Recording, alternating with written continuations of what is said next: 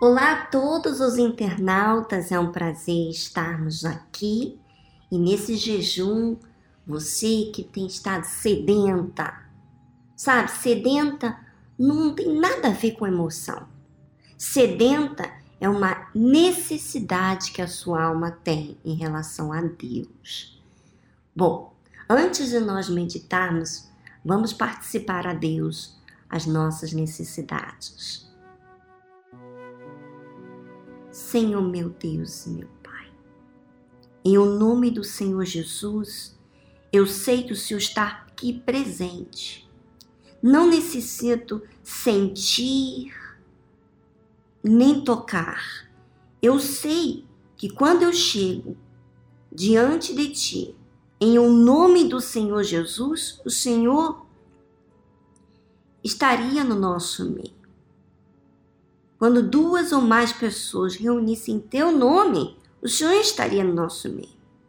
E aqui há centenas e milhares de pessoas ouvindo esse áudio e que estão à procura, procura de te agradar, estão sedentas do Senhor.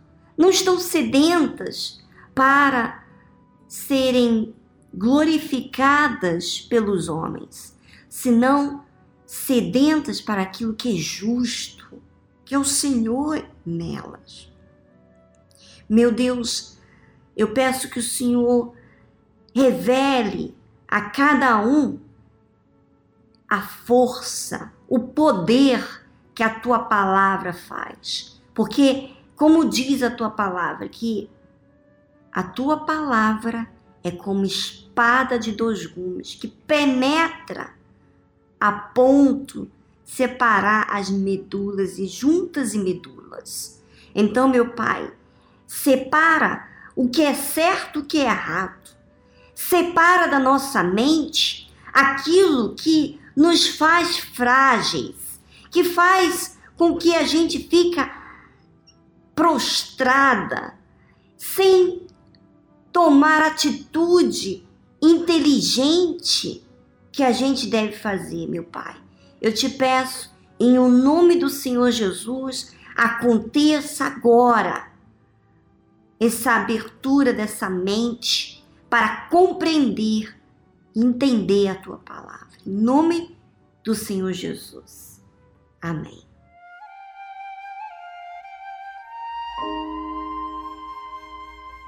Acompanhe comigo no livro de Mateus, capítulo 8, versículo 5. E, entrando Jesus em Cafarnaum, chegou junto dele um centurião, rogando-lhe e dizendo: Senhor, o meu criado jaz em casa, paralítico e violentamente atormentado. E Jesus lhe disse: Eu irei e lhes darei saúde. E o centurião respondendo, disse: Senhor, não sou digno de que entres debaixo do meu telhado, mas dize somente uma palavra, e o meu criado há de sarar. Pois também eu sou homem sob autoridade, e tenho soldados às minhas ordens e digo a este: vai, e ele vai. E ao outro: vem, e ele vem. E ao meu criado: faze isso, e ele o faz.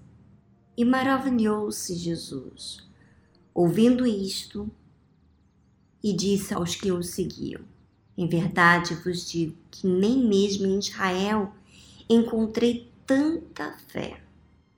Mas eu vos digo que muitos virão do Oriente e do Ocidente e assentar-se-ão à mesa com Abraão, Isaac e Jacó, no reino dos céus. E os filhos do reino serão lançados nas trevas exteriores. Ali haverá pranto e ranger de dentes. Então disse Jesus ao centurião: Vai, e como creste, te seja feito. E naquela mesma hora o seu criado sarou. Bem interessante que Jesus ele estava caminhando. E mesmo que havia uma grande multidão que vinha atrás de Jesus, você vê na Bíblia que somente uns poucos fazem uma história de fé. Não quer dizer o simples fato de você estar seguindo Jesus que você está exercitando a fé. O exercício de fé nos faz se aproximar dele. Veja que interessante.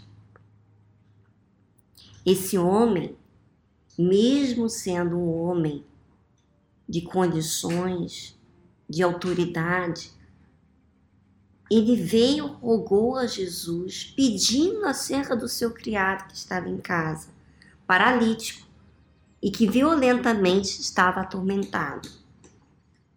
Quer dizer, houve um problema sério para que esse centurião chegasse a Jesus. E às vezes, assim, a gente tem momentos difíceis na nossa vida e que às vezes a gente, essa dor, nos faz buscar médico, nos faz buscar amigos, nos faz buscar tudo e todos menos Jesus. Mas quando você crê em Jesus e você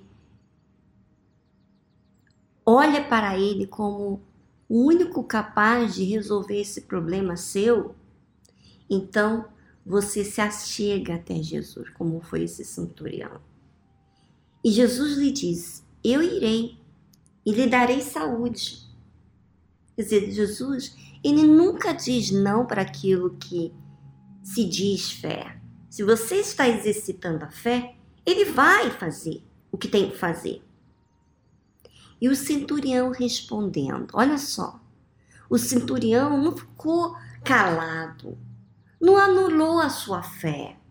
Quer dizer, quantas pessoas falam assim: Jesus falou isso, então eu vou esperar ele ir até a minha casa, porque ele vai curar. Mas a fé inteligente ela está ciente do que é racional, o que é inteligente. E como disse esse cinturão, Senhor, não sou digno de que entres debaixo do meu telhado.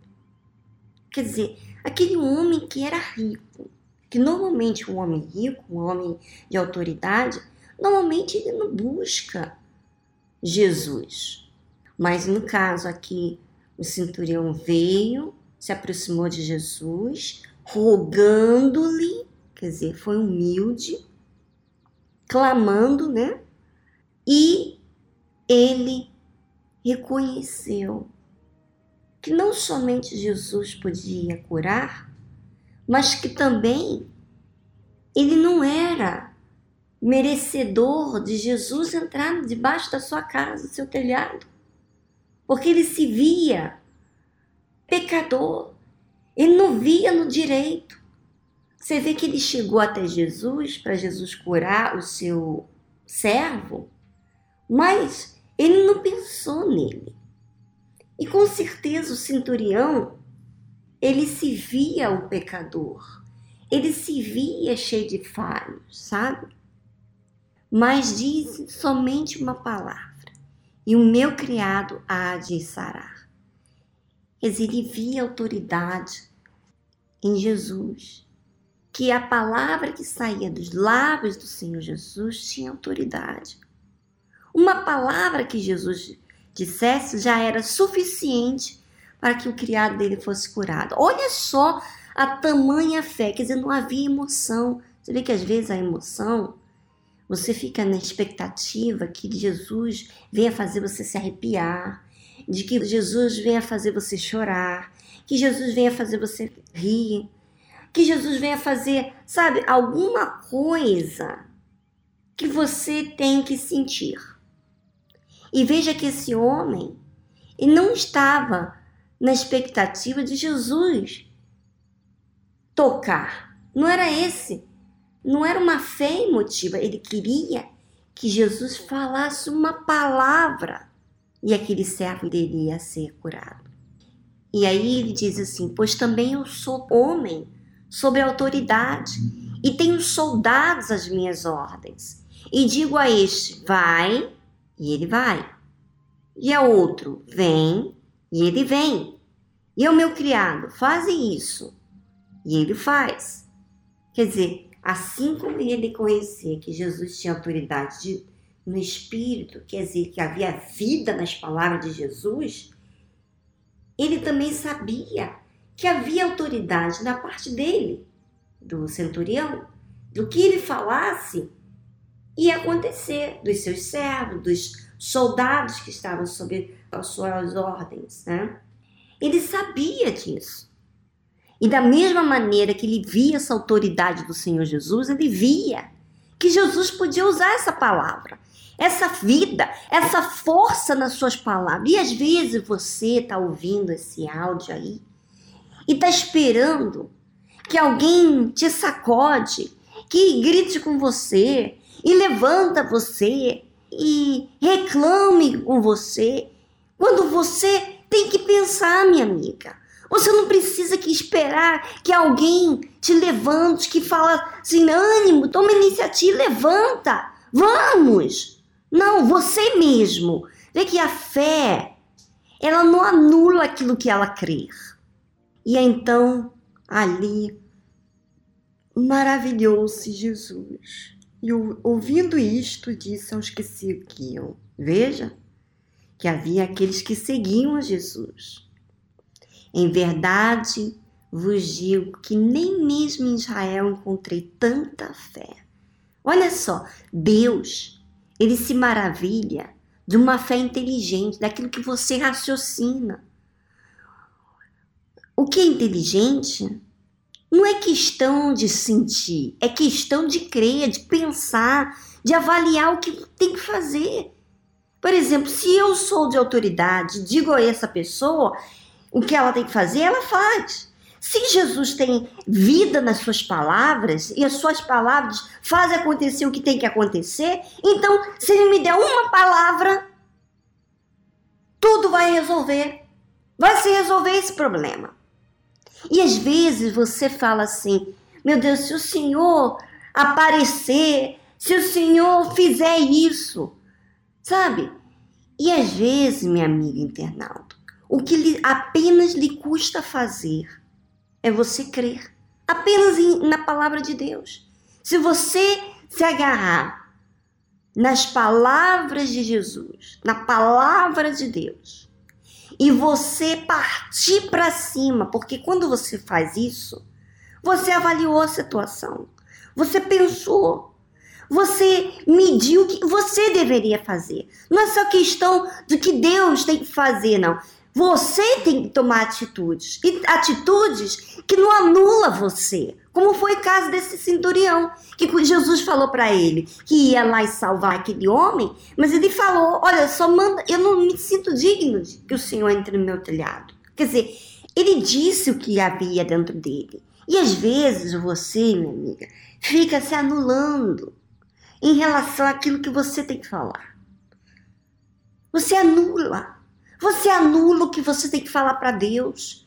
Você anula, sabe, a sua crença e fica esperando que aconteça, que sinta alguma coisa. E não é assim. Estamos em pleno jejum.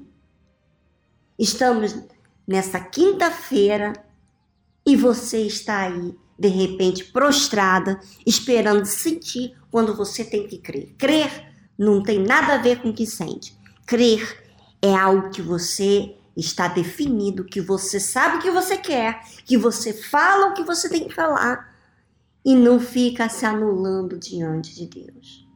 E Jesus continua falando: Mas vos digo que muitos virão do Oriente e do Ocidente e assentar-se-ão à mesa com Abraão, Isaac e Jacó no reino dos céus esses muitos que virão do Oriente, do Ocidente, que Jesus fala aqui, são aqueles que vão usar a fé inteligente. Aqueles que pensaram, espera aí, olha só, quantas vezes eu vivi prostrado, esperando que alguém fizesse isso, que me desse um conselho, que me levantasse para cima, enquanto eu mesmo tenho uma fé Eu sei que esse Deus existe. E se eu chego para ele e falo para ele o que tem dentro de mim, ele não vai. Ele jamais vai me dar uma pedra. Se eu peço pão, ele não vai me dar uma pedra. Espera aí. Quanto tempo eu tenho, sabe, vivido uma vida de uma maneira amarradinha, emotiva e que eu vivo, sabe, dependente de terceiros para tomar iniciativas, para me dar uma força. Eu não aceito isso não, meu Deus. Então, talvez, minha amiga internauta, você está aí ouvindo esse áudio e você não parte para cima. Você não diz a realidade. E sabe quando você anula você mesmo? Você não é sincera. Mas quando você fala o que você crê, minha amiga, você está dizendo aquilo que está dentro de você. Você está entregando aquilo que está dentro de você. Quer dizer, você não tem medo do que Deus vai pensar, o que Deus vai fazer.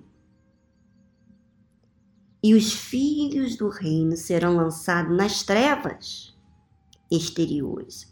Ali haverá pranto e ranger de dentes. Quer dizer, esses filhos do reino é justamente aqueles que estão conhecendo a palavra de Deus, ouvindo a palavra de Deus, mas estão exercitando uma fé emotiva, esperando que Deus faça uma mágica, sem que ela exercite a fé, sem que ela seja verdadeira, sem que ela esteja materializando a sua crença em Deus.